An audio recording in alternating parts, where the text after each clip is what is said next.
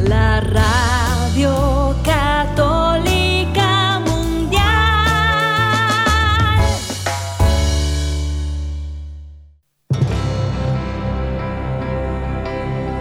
Y ahora, en vivo, desde el Estudio 3 en Birmingham, Alabama, EWTN Radio Católica Mundial presenta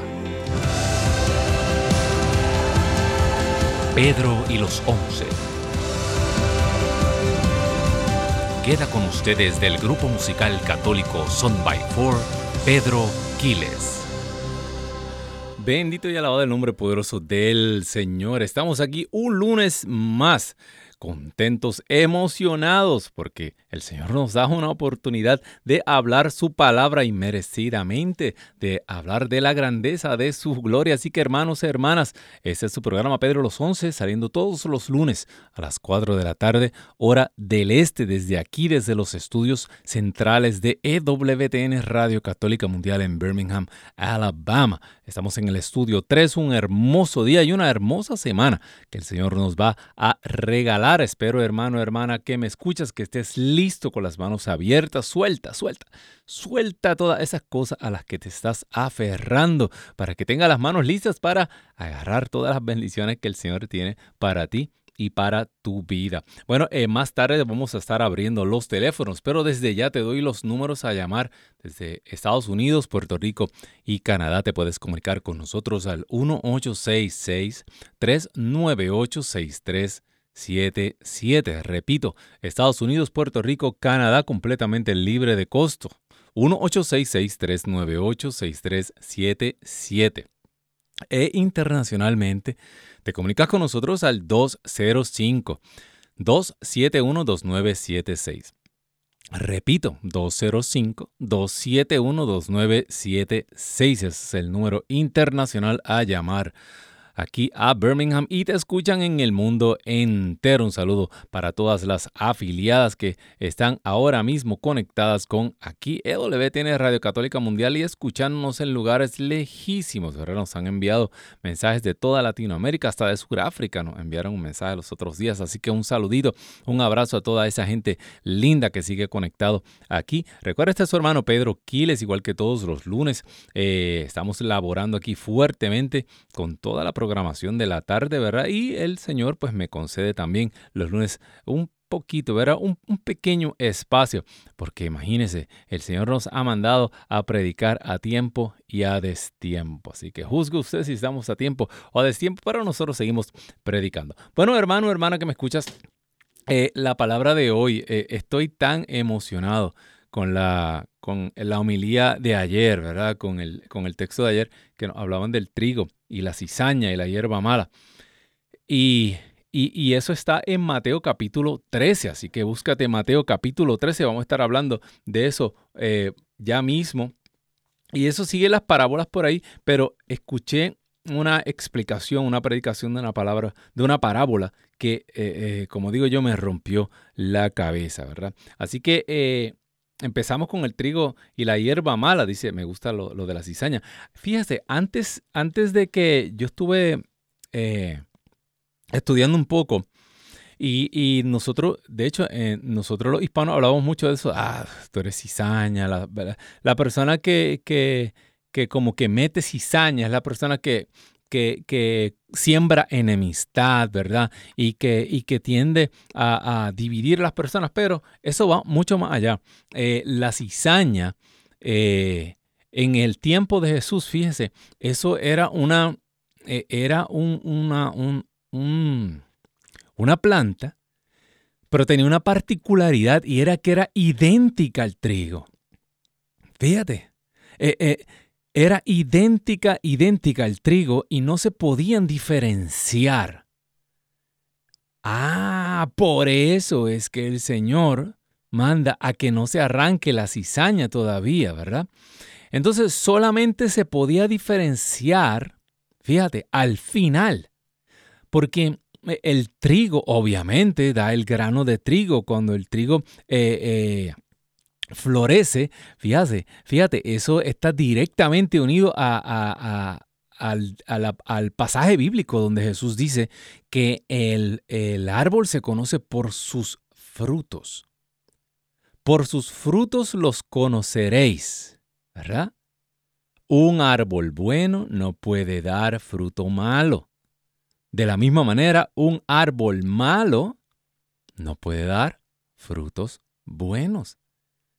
Fíjate cómo Jesús está eh, eh, directamente, prácticamente a través de todo su ministerio, Jesús está trabajando con las apariencias, las que las apariencias. Eh, las personas y las instituciones que aparentan una cosa, pero son otra, ¿verdad?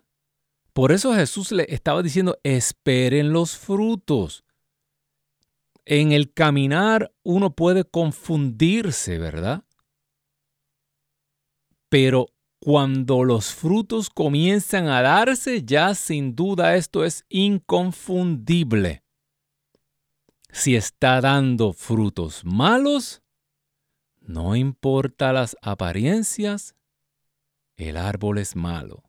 Lo que se sembró es malo. ¿Quién lo sembró? Ah, no fue el Señor. Pero bien importante, cuando el trigo eh, eh, daba fruto, el fruto del trigo no eh, era el grano de trigo, mas sin embargo la cizaña producía una semilla roja que era venenosa. Mira, deje de estar mirando hacia el lado, que esto es para nosotros mirar hacia nuestros corazones, ¿verdad? Ya está aquel, pues mira, sí, la vecina, el vecino, aquel no. Pero sí, el fruto es venenoso. No importa cuán bonito sea y idéntico al trigo.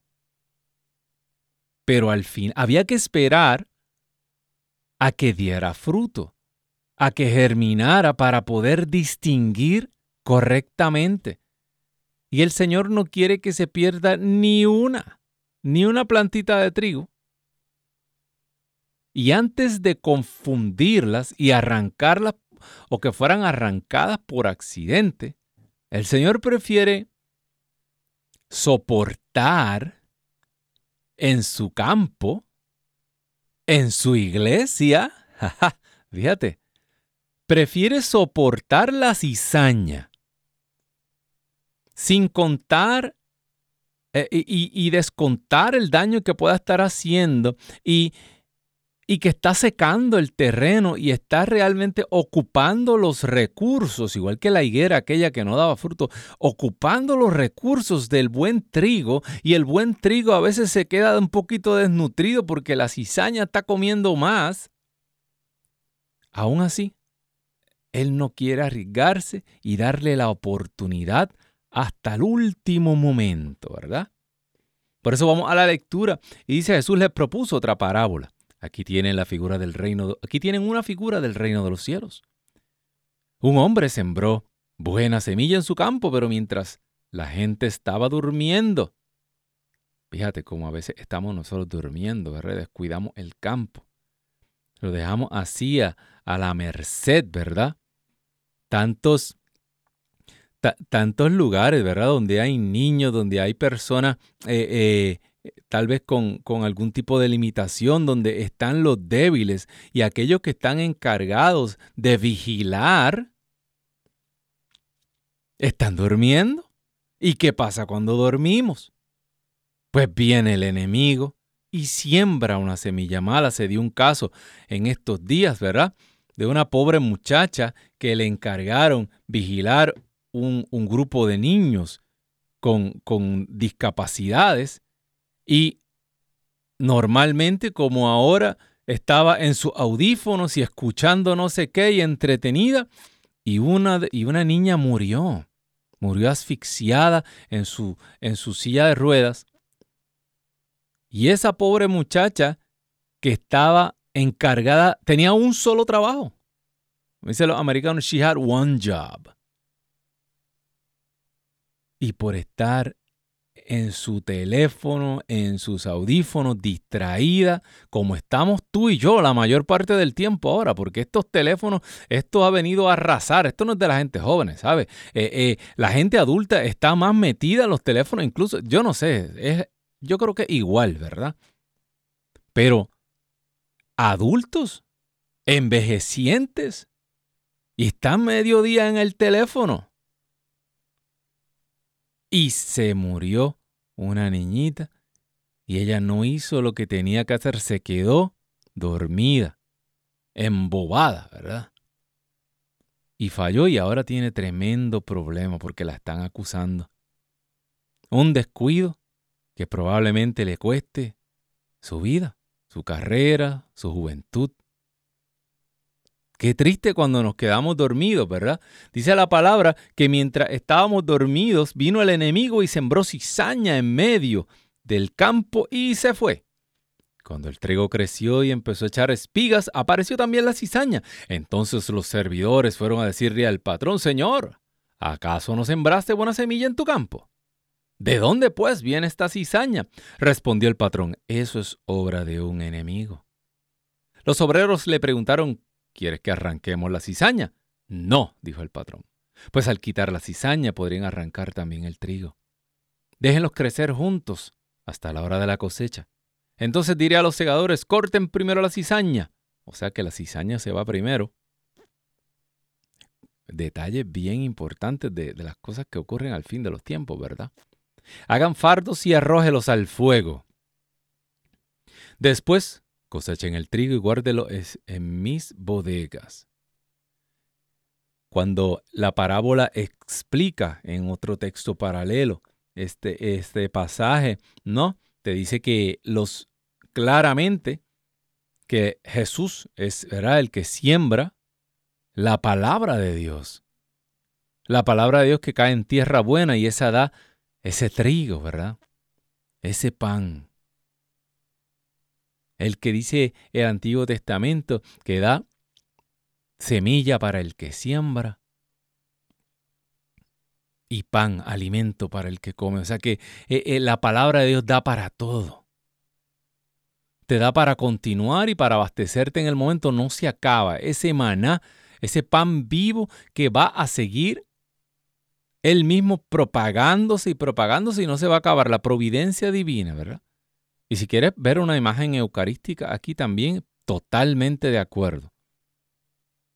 Pero, en medio de todo esto está la cizaña. Dice la palabra de Dios que los que los, los, los encargados, los esclavos en este momento son los ángeles, que tienen el poder para arrancar la cizaña. Esto es, este es el misterio del mal. Dios tiene el poder para acabar con el mal en el momento que quiera. Esta parábola es tan profunda. Y no sabes cuántos filósofos por ahí se están preguntando, ah, pero ¿por qué Dios eh, eh, creó el diablo? ¿Por qué el diablo existe? ¿Por qué el infierno? ¿Y por qué el mal? Porque Él no hizo libre. ¿De qué, ¿De qué le vale a usted amarrar a su hijo en la pata de una cama? Esas camas gigantes que habían antes de pilares, ¿verdad? Las camas de madera gigantescas con madera del país. Eso no hacía falta un pelotón de obreros para cargar una cama de esa. ¿De qué le sirve a usted encerrar, amarrar a su hijo, encadenarlo en el basement? Decir, no, tú no te me vas a perder, tú nunca vas a pecar. No te lo voy a permitir. Aquí te voy a encadenar. Pero ese hijo lo va a odiar a usted. Usted lo esclavizó, le quitó la libertad. No está con usted por amor, está con usted por obligación. ¿Qué clase de Dios sería ese? Dios le dio a elegir a los ángeles del cielo. Hasta ni siquiera a los ángeles, criaturas espirituales. A ellos también les dio la habilidad de elegir y amarle infinitamente y darle un sí eterno a Dios. los, ángeles caídos decidieron de una manera total, allá en la dimensión donde no existe el tiempo ni el espacio, en el Kyrios de Dios, decidieron negar a Dios completamente. Una vez y para siempre. Acuérdese, nosotros pensamos en, en minutos, en horas, nosotros pensamos en kairos, en tiempo cronológico. Dios está más allá del tiempo y del espacio. Dios es un eterno presente. Dios es ayer, hoy y siempre, todo a la misma vez. ¿Cómo entender eso? No podemos. No, no quiero abundar ahí porque nos da un derrame cerebral. se, nos, se, nos, eh, se nos riega la materia gris. Pero así es. Entonces, hermano, hermana que me escuchas, Dios en su infinita bondad nos ama de tal manera. Y ahora, mira, agárrate. Yo sé que estamos pensando en, la cizaña que hay eh, en nuestra casa, en nuestra familia, en nuestra iglesia. Eh, hay aquel y algo. Oye, y nosotros no somos cizaña también. ¿Quién es totalmente trigo? Si nosotros somos tal vez, cuidado si somos mitad cizaña y mitad trigo. Somos como, como decía el padre ayer, una especie de híbrido. Un día eres cizaña, otro día eres trigo. Y San Pablo mismo, super Pablo, ¿verdad? Decía, hago el mal que no quiero y no hago el bien que quiero. Y si ese era Pablo, vamos a repartirnos tú y yo lo que nos queda acá abajo, entre los mortales, ¿verdad? Ese era super Pablo, el gran, Pablo el grande. Hago el mal que no quiero. Por buenas intenciones, por muchas resoluciones que hacemos, la fregamos. Y se nos sale lo de cizaña. Otra vez. Y el Señor, en su bondad, apuesta y nos da más tiempo, como hizo con la higuera, cava alrededor de nosotros nos separa, nos abona. Ah, bonito que no huele bien, ¿verdad? Uy, no, no. Y nos da la oportunidad. ¿Qué tal si esa cizaña se convierte en trigo? ¿Qué tal si de aquí a la cosecha? ¿Qué tal si le doy un día más, un año más? Y esa cizaña que hay en tu vida se convierte en trigo. Oiga, esas cosas pasan muy a menudo. Yo fui cizaña. Cizaña de la venenosa, de la que hace daño, de la tóxica. ¿A cuántas personas no le hice daño yo? ¿A cuántas personas no herí? ¿A cuántas personas no dañé irreparablemente? Y el Señor inmerecidamente tuvo misericordia de mí. Todavía oro yo y pido en reparación para que el Señor tenga misericordia, igual que la tuvo conmigo, que la tenga de aquellas personas a quien yo le hice daño y que tal vez estoy lejos de esas personas y, estoy incapacitado de hacer nada para ayudarlo. Tal vez acercarme a una de esas personas haría las cosas mucho peor. ¿Cuántas personas tú le hiciste daño en tu vida y ahora no, ni siquiera te puedes acercar a esas personas? Esas relaciones de tu pasado. Esos sitios que te están prohibidos. Sabrá Dios, tuviste que huir de tu pueblo, huir de tu casa. Pero el Señor tiene misericordia. Dice la palabra, yo he venido a hacer todas las cosas nuevas. Yo puedo cambiar esos frutos venenosos en trigo, del bueno, del selecto. El Señor quiere hacer algo nuevo con nosotros. Y Él tiene el poder para hacerlo. Por eso es que Él espera. No es que Él quiere amargarnos la vida. conviviendo con la cizaña. Es que él no pierde la esperanza, dice San Pablo. ¿Acaso alguien bueno podría decidir morir por otra persona que es buena? Pero ¿acaso podrá alguien morir, decidir morir por alguien malo? Pues eso fue lo que hizo Cristo Jesús. Él no murió para darte vida solamente, no, Él murió por la oportunidad de darte vida. Piensa eso.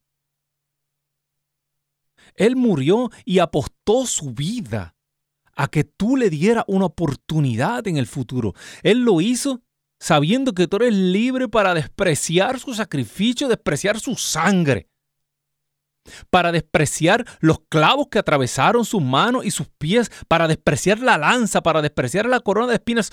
Todo eso tú puedes decidir despreciarlo ahora mismo y aún así Él sabiéndolo muere por ti.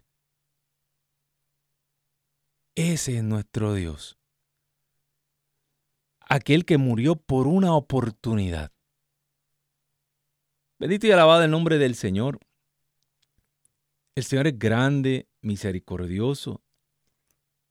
El Señor es lleno de piedad y lleno de compasión.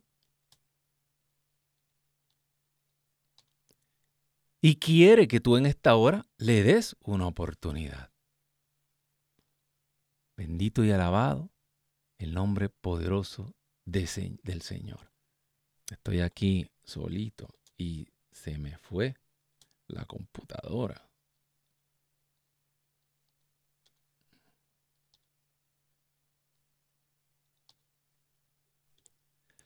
Hermano, hermana que me escuchas, estamos en San Mateo capítulo 13.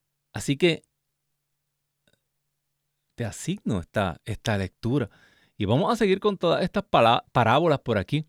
Quiero que nos vayamos a una, a un, a una canción que me gusta mucho. Este, y voy a dar los números de teléfono nuevamente para que me llamen durante la pausa. Yo voy a agarrar las llamadas eh, aquí rapidito y se me quedan en espera, ¿verdad? Así que eh, aquí en los Estados Unidos, Puerto Rico y Canadá, llamadas locales, te comunicas con nosotros al 1866 398 6377. Repito, 1866 398 6377. E internacionalmente te puedes comunicar con nosotros libre de cargos al 205 271 2976. 205 271 2976. Llama ahora, llama si quieres que nos pongamos de acuerdo contigo. Eh, oramos, para eso estamos, ¿verdad? Orar unos por los otros, orar juntos en un mismo corazón, en un mismo espíritu, todo eso que le pidamos al Padre, Él nos los concederá. También para peticiones, eh, también para acción de gracias. Hay que ser agradecidos con el Señor. ¿Qué cosa le has pedido al Señor recientemente y el Señor te ha concedido? Eh, hay que dar esos testimonios. Esos testimonios son muy importantes para que el mundo sepa que el poder de Dios está obrando en este mismo instante. Bendito y alabado el nombre del Señor. Así que no te me retires, llama ahora eh, a estos números y regresamos después de esta canción.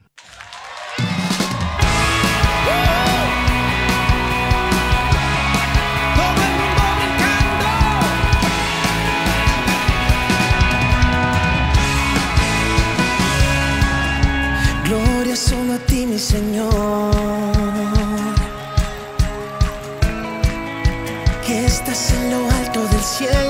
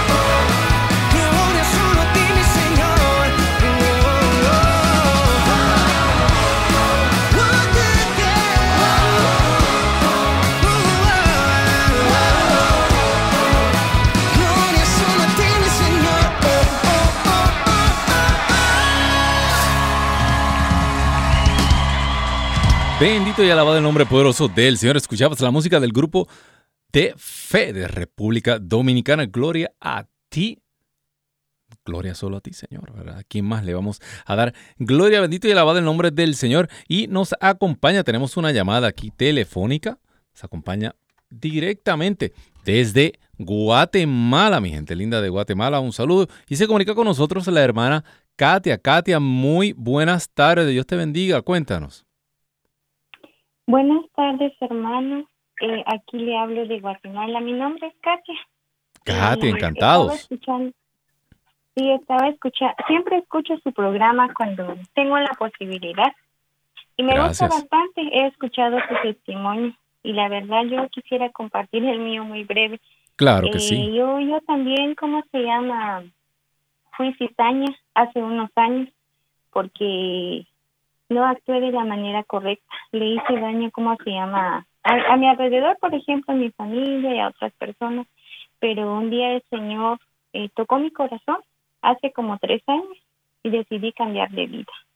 Y lo logré con la ayuda de Dios. Y ahora, hoy, pues yo, yo le quiero compartir a los oyentes y a usted de que el año pasado decidí rezar las oraciones de Santa Brígida por un año. Y hoy fue el último día en, que lo terminé. Y todo eso fue gracias a Dios y me siento muy bien de, de ser una nueva persona. Ya no soy la misma persona que fui antes. Y como así está escrito en, en las escrituras, si uno decide cambiar, pues Dios siempre tiene los brazos abiertos para nosotros. Y animo a los oyentes para que ellos también cambien y luchen contra las cosas que nos ofrece el. Amén, bendito sea Dios. Hermana, y, le felicitamos, le damos gracias a Dios porque ha permitido que, pues, que el Espíritu, que el Señor obre en usted. Y esto es, eh, no, no baje la guardia, no se duerma, porque el enemigo anda como león rugiente buscando a quien devorar. Y mire, el enemigo tiene ese faldo lleno de mala semilla.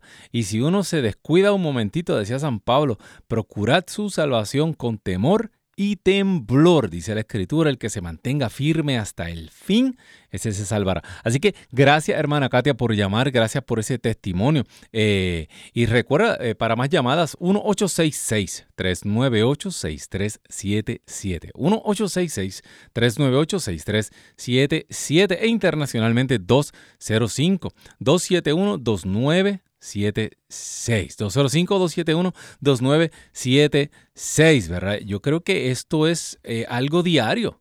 Uno, uno todos los días tiene que hacer este propósito porque mire que a uno se le, se le, eh, digo yo, como, como dice eh, el, el chavo, se me chispotea, ¿verdad? Se me chispoteó. Y yo me levanté con el firme propósito hoy de ser eh, eh, trigo. Y allá me ocurrió esto, aquello, y el viejo hombre de las profundidades otra vez surge, emerge. No, esto es diario, ¿verdad? Mucha oración, eh, apretar, controlar las pasiones, ¿verdad? ayuno cuando podamos, ayunos mandatorios y sobre todas las cosas, fíjese, nuestra Madre del Cielo es un antídoto un antídoto para ese veneno. Dice la palabra de Dios, ¿verdad? Que aunque, aunque tomemos algún veneno, aunque tomemos serpientes en nuestras manos, no nos harán daño. El Señor nos ha dado autoridad en el Espíritu Santo para pisotear cachorros, dragones. Eh, pero fíjese cómo eh, María Santísima, desde el Génesis 3.15 está profetizado eso de la mujer que le pisará la cabeza a la serpiente y la descendencia, la mujer y la descendencia, el descendiente, dice en singular eh, algunos textos, que es Cristo Jesús. También siempre me llama la atención en el texto de Lucas, cuando, cuando Ananías le está diciendo a María Santísima que una espada le iba a atravesar ningún, eh, perdón, ningún Ananías. Sí, sí, este, que una espada le iba a atravesar el corazón. Y luego le dice, eh, cuando le dice que su hijo va a ser una bandera discutida, que le dice su, hijo va a ser una fuente de contradicción, le, le, dijo, y tú, ¿verdad? Y por esto este, será, serán probados muchos corazones, saldrán las intenciones verdaderas de los corazones. Fíjate cómo le dice a María eso, ¿verdad? Algo tiene María alguna autoridad le ha dado su Hijo, el Rey del universo, de que frente a ella salen las verdaderas intenciones de los corazones. Oiga, si usted no se ha consagrado a Jesús por María, hágalo. Ahora, agárrese. prepárese. De verdad, prepárese. Porque todo a su alrededor se va a virar patas para arriba las verdaderas intenciones de todo lo que lo está rodeando a usted van a salir. Es algo que yo no se lo puedo explicar. Es como, es como prender en fuego, ¿verdad? Eh, eh, eh, un, montón de, de, paja seca donde hay serpiente ahí escondida y comienza a salir todo de ahí, ¿verdad? Así es cuando usted comienza a caminar de la mano de María. Así que se lo recomiendo hoy, hoy mismo, ¿verdad? Comience hoy mismo. Bendito y alabado el nombre del Señor. Bueno, quiero ir al grano de mostaza. ¿Por qué? Aquí es que esto se pone fuerte, ¿verdad? Continúa el Evangelio de San Mateo. Jesús les propuso otra parábola. Aquí tienen una figura del reino de los cielos, el grano de mostaza, que un hombre, anota eso ahí, el grano de mostaza que un hombre tomó y sembró en su campo. Es la más pequeña de las semillas, pero cuando crece, se hace más grande que las plantas del huerto. Es como un árbol, de modo que las aves vienen a posarse en sus ramas. Voy a seguir leyendo para que veas. No sé si te habías dado cuenta de esto, yo me di cuenta hace poco. Esto es súper interesante. Dice, Jesús les contó otra parábola. Estoy en Mateo 13, ahora voy para el versículo 33. Jesús le contó, le contó otra parábola. Aquí tienen otra figura del reino, de los cielos la levadura que toma una mujer. La semilla de mostaza, ¿quién la sembró? Un hombre. ¿Y la levadura? ¿Quién la tomó? Una mujer. ¿Usted piensa que Jesús hizo esta distinción con algún propósito? ¿Qué cree de eso? Ja, vamos a averiguar eso ahora mismo. Tenemos otra llamadita por aquí que se comunica con nosotros. Esta pues, aquí está, aquí está. Muy buenas tardes. ¿Su nombre y de dónde nos llama? Sí, mi nombre es María, María Crespo. María, ¿de dónde nos estás llamando, María? De Dallas. De Dallas, un saludito a toda mi gente linda por allá, por Dallas, cuéntanos. Sí, este, yo estoy llamando para este, para pedir oración, por favor. Claro. Por la familia Crespo Carrión. Crespo Carrión, claro que sí, porque vamos a orar, hermano María. Ah, mire, este, yo quiero pedir este a Dios nuestro Señor, pues por el don de la fe en la familia, porque pues todas mis hermanas y mis hermanos pues están muy alejados este de la iglesia, ya nomás este ellos no van ni siquiera el fin de semana a la iglesia de que agarren de ir cada semana, pues no. Y pues están están batallando mucho, pues toda la familia estamos batallando con los matrimonios, este hay como ruina matrimonial, ruina económica y pues desprecio de, de los esposos hacia las hacia las mujeres, hacia nosotras. Claro. Y este y engaño, infidelidad y pues de parte de los esposos y de parte de, de las esposas pues también este varios problemas este como que ven muy inferior al esposo y así varios problemas y también este como que no están conformes no están conformes con el matrimonio. Claro que sí. pues eso viene pues a base de lo mismo de que no hay fe no hay pues sí esperanzas de nuestro señor verdad bueno hermana María eh, no es la primera vez que me ocurre esto. El Señor inspira en ustedes, en el pueblo de Dios, eh, y me confirma a mí el tema, incluso me da las conclusiones de los temas que ya ha puesto en mi corazón, porque le confieso que yo estaba en, en mi oficina con tres temas distintos en la mente y, y me puse a orar y dije, Señor, que yo abra el micrófono y que seas tú el que habla. Y usted me ha confirmado algo bien importante. Lo primero es me preguntaba un hermano hace algún tiempo, ¿y qué crees que pasa con el matrimonio católico? Bueno, con el matrimonio católico no pasa nada. Lo que ocurre con el matrimonio católico es que se está terminando porque no, estamos terminando los católicos. Y si no hay católicos de verdad, no hay matrimonio católico. El problema no es con el matrimonio católico, esos son solamente consecuencias de la falta de fe real que nos ha atacado, de cómo el enemigo ha sembrado cizaña en nuestro campo y en vez de trigo estamos tomando esos frutos venenosos. Cuando San Pablo llegaba a un lugar, a Galacia, a Corinto, a cualquiera de esas ciudades, eran ciudades terribles, ciudades llenas de prostitución, ciudades paganas, ciudades donde no había fe. Allí no había matrimonio católico.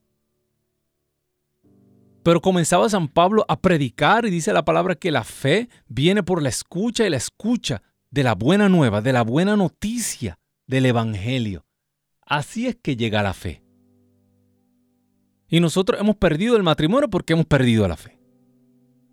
O sea que lo primero que vamos a pedir, hermana María, es que el Señor llame y abra los oídos y los corazones de su familia para que allí donde se proclama y se predica la palabra de Dios, como dice en Juan capítulo 10, mis ovejas escuchan mi voz, a otros no le seguirán, que ellos puedan escuchar la palabra de Dios, el mensaje de la buena nueva del Evangelio y puedan sentir en su corazón la conciencia de pecado. Solamente el Espíritu Santo concede el que una persona se reconozca pecador cuando abre su oído y su corazón a la palabra de Dios. Mientras una persona no reconoce el pecado, mientras una persona no reconoce que vive en adulterio, mientras una persona no reconoce que vive en fornicación, mientras una persona no reconoce que sus hijos no han sido consagrados a Dios en el bautismo, pues no puede pasar a la próxima etapa.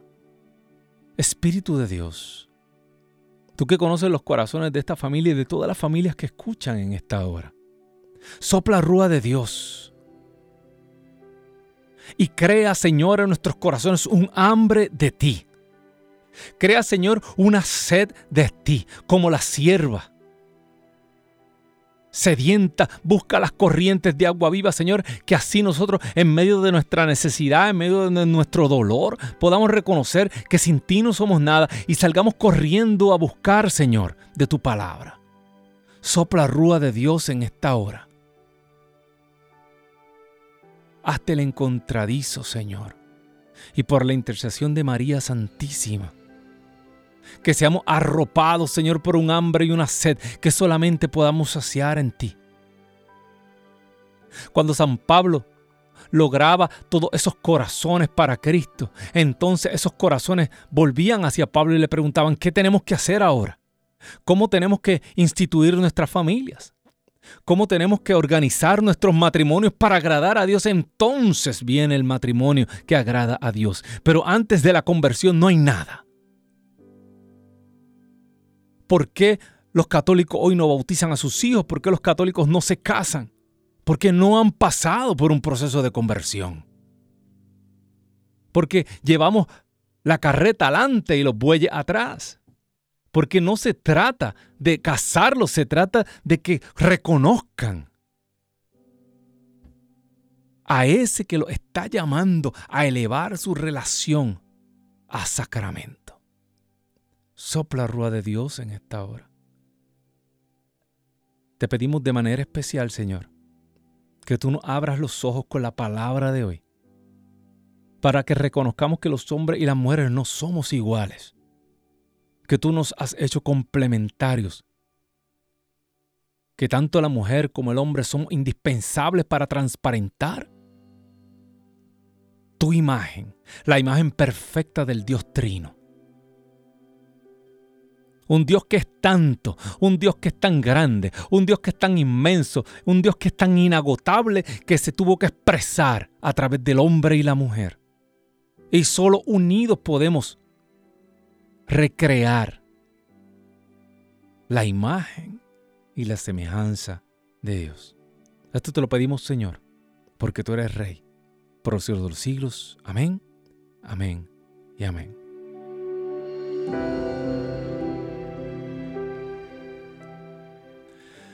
Bendito y alabado el nombre poderoso del Señor. Increíble que no, eh, la hermana María no me dejó ni comenzar a hablar. Yo acababa de hablar de la diferencia en estas dos parábolas, en que una el Señor eh, manda a un hombre y en una hay otra mujer. ¿Y qué pasa aquí? Fíjense, estamos en Mateo 13, 31. ¿Por qué el hombre es, como este, el que siembra este grano de mostaza y no la mujer? Fíjate, el grano de mostaza es famoso en la escritura en los tiempos de antes porque era el más pequeñito de todos, ¿verdad? El, el, eh, el grano más pequeñito que se conocía en ese tiempo, pero lo asombroso de ese granito no era que era pequeño. La gente dice, ah, si tuviera fe como un granito de mostaza, eso, no. El Señor no quiere que tu fe sea pequeña. El Señor quiere que tu fe tenga el poder del grano de mostaza, que aunque es pequeño, en ese grano de mostaza están incluidas ya todas las características.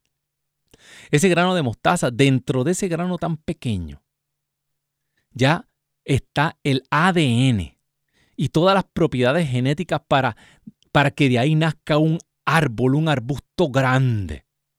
Ese arbusto grandísimo está ahí metido dentro de ese pequeño granito, ya todas las direcciones, todas las indicaciones. Si ese granito de mostaza cae en tierra fértil, tiene poder.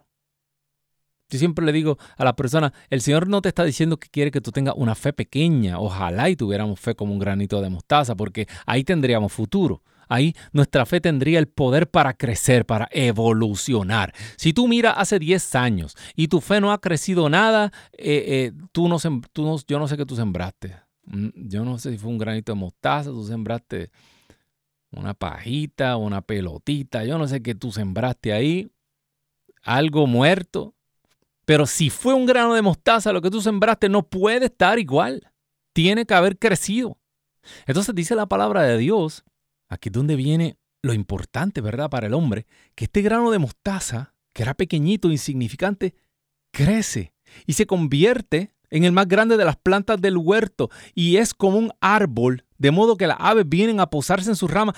Hermano, hermana que me escuchas, el Señor lo que te está diciendo al hombre aquí es que el hombre tiene una responsabilidad, que el hombre tiene que ser ese árbol, que el hombre, eh, estos árboles en el Medio Oriente eran especiales. ¿Por qué? Porque en un sitio donde hacía tanto calor, tanto sol, un árbol era la protección, un árbol era la diferencia entre la vida y la muerte, el que te protegía del sol, el que te protegía del calor. Y por eso las aves, criaturas más delicadas, criaturas más frágiles, que no pueden soportar ese calor, que no pueden soportar el embate del clima, del tiempo, necesitan ese árbol para poder sobrevivir, para refugiarse. Y eso es lo que le está diciendo la escritura al hombre. Que nuestro trabajo es estar allá afuera y darle, ¿verdad? Decía, dice el profeta, Señor, dame una frente de, diamante, de piedra.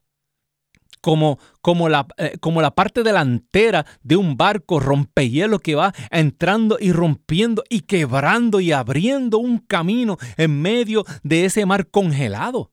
Y nuestro trabajo como hombre, como padre, es proteger a esas criaturas más delicadas que el Señor nos ha puesto a nuestro cuidado. Esas son las aves. Es un trabajo externo el del hombre. El cuidador, el protector de la familia, el que está con los ojos bien abiertos. El que, como dice San Pablo, ¿verdad? En la carta de los romanos, está con su armadura puesta y está en vela. Mientras tu tropa duerme, mientras tus pajaritos están durmiendo, tú estás en vela, tú estás en oración, tú estás viendo quién está vigilando, tú estás viendo eh, quién está rondando tu casa, tú estás vigilando quién está rondando a tu hija, a tu hijo, tú estás vigilando qué le están enseñando en la escuela, tú estás vigilando qué le está diciendo el maestro, la maestra, el coach de deporte, el maestro, la maestra de kinder, el trabajador social. Sí, el diablo anda como león rugiente hermano. Y es tu responsabilidad como hombre, como padre. Dicen todas las estadísticas que las muchachas, especialmente, que se crían cercanas a un padre, fíjate, eh, eh, dicen los doctores que incluso entran en su periodo menstrual, entran más tarde y entran en todas estas partes del romance y todo eso, esto se atrasa. ¿Por qué? Porque se sienten protegidas, porque papá es la primera figura masculina en la vida de una niña. Y si esa niña se siente protegida, cuidada, feliz. No tiene la necesidad de estar en la calle buscando nada. Y estas cosas luego se dan a su tiempo, en su tiempo. Y por lo general, cuando esa niña se busca un esposo, o un, novio, un esposo, se lo busca parecida a su papá, que la respete igual, que la trate como una reina, como una princesa. De la misma manera ocurre con la madre y los hijos. Oiga, los hijos acaban buscándose esposas parecidas a sus madres. Por eso luego no se soportan porque son iguales. Es como echar dos bueyes machos en una cueva. Mire, no puede. y un hijo que tuvo una madre maltratante se busca una esposa maltratante. Y nunca puede echar las ramas y nunca es capaz de, de expandir sus ramas. Y ese grano de mostaza no puede crecer porque hay una herida, porque hay una cadena, porque hay algo frenando. Y nunca pueden venir esa ave a ser morada en él, en su corazón. Continuemos a la próxima. Hermano, esto se puede extender una hora más, pero quiero acabar con la parábola de la mujer. Al eh, por el contrario, la mujer habla que es la que toma la levadura y la introduce en la harina, una levadura pequeña. Igual que la semilla, la semilla tiene que morir. Si la semilla no cae en tierra y muere, no da fruto. O sea que esto es transformado. Pues de la misma manera, esta, esta levadura tiene que morir en la masa y crecer y transforma toda la masa. Pero fíjate cómo el trabajo de la mujer es un trabajo interno. Un trabajo tal vez que no se ve tan claramente, mientras el trabajo del hombre está allá afuera, la mujer está a cargo de todo aquí dentro. Si la mujer no pone y se encarga de, de, meter esta levadura, de fermentar, no crece. La familia no crece, la sociedad no crece, se estanca. Y esto aparentemente es invisible. Tú no ves ese organismo tan pequeño como es la levadura que va ahí. Pero la madre es la que está ahí con los ojos abiertos. La madre es la que se da cuenta de la necesidad de su hijo. La madre es la que se da cuenta de que están comiendo menos. La madre es la que se da cuenta, mira, algo le está pasando. La madre es la que a veces no comprende y guarda las cosas en su corazón. Fíjate cómo el trabajo más importante lo tiene la madre. Los dos son importantes, pero ¿de qué le vale al hombre estar allá afuera dando la vida si dentro del hogar, en la intimidad del hogar, en la intimidad de la iglesia, en la, intimidad, en la intimidad de una comunidad, todo se viene abajo y todo se desperdicia? La que educa a los hijos en el amor, la que, la que lleva las cuentas, la que reconoce que está faltando, dónde tiene que eh, eh, eh, implementarse más tiempo. Que... Fíjate cómo es distinto el trabajo de la mujer y del hombre. Desde la escritura ya lo dice. Entonces Satanás ha sembrado cizaña en todo este campo y le ha dicho a la mujer la gran mentira, tú no sirves, tú tienes que ser igual y superior que el hombre. ¿Cómo? La mujer ya es superior al hombre, Dios la hizo. Ningún ser humano es capaz de dar vida.